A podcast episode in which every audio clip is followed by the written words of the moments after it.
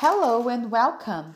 Meu nome é Tamara e estamos no podcast número 3 de inglês do primeiro bimestre do módulo 3 do ensino médio das unidades escolares da DIESP.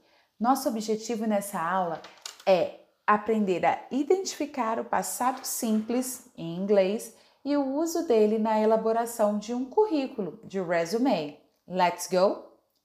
Bom, quando a gente analisou lá na orientação de estudo o currículo da Janet, a gente viu que em alguns lugares ela usou os verbos achieved, increased, improved e outros verbos terminados em ed.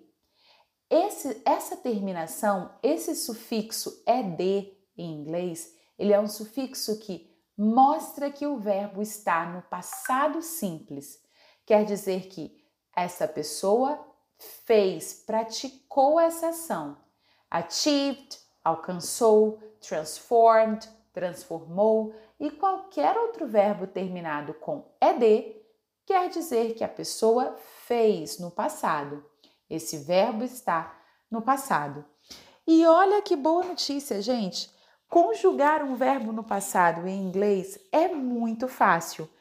Basta a gente colocar um ed no final se esse verbo for regular, viu? Informação importante. Verbos irregulares nós falaremos mais adiante. Bom, pois então, como é que eu conjugo o verbo estudar no passado? O verbo estudar, to study, nesse caso, y precedido de consoante. Eu tiro y e coloco i, e, d. E é igual para todas as pessoas e todas as conjugações. Eu estudei, I studied. Você estudou. You studied. Ele estudou. He studied. E no simple past não temos que colocar S em lugar algum. É igual à conjugação do início ao fim. Falando do uso do passado simples num, num currículo, a gente viu que os verbos se apresentaram sem o sujeito da frase, sem o pronome I, she ou sem mesmo o nome da pessoa. Isso quer dizer que fica subentendido. Se esse currículo é da Janet, quem praticou todas essas ações foi a própria Janet. Então, neste caso, e atenção, pois isso não é uma coisa comum na, na língua inglesa, mas neste caso, o sujeito pode ser omitido, certo? Falando ainda sobre o simple past, a gente precisa saber que nesse tempo verbal existe um verbo auxiliar, que é o did. O verbo did, ele aparece apenas em frases negativas e interrogativas. Nas negativas, ele aparece aglutinado com a partícula de negação not, fazendo a expressão didn't. Didn't quer dizer que alguém não fez, não praticou determinada ação.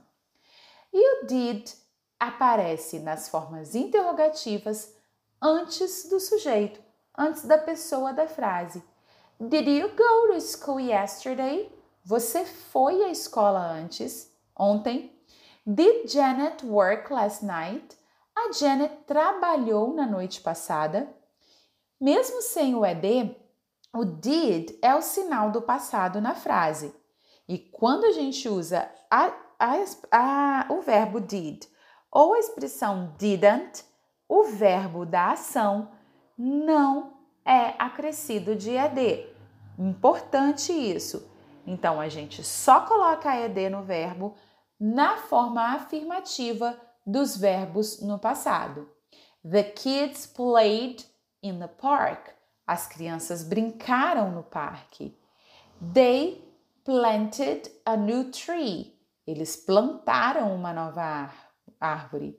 She worked late last night. Ela trabalhou até tarde na noite passada. Colocando essas frases na negativa. She didn't work sem o ed. She didn't work late last night. They didn't plant a new tree, sem o ED. Eles não plantaram uma nova árvore. Ok, pessoal? Espero que tenha ficado claro. Let's go! e a gente se encontra na próxima aula. Bye!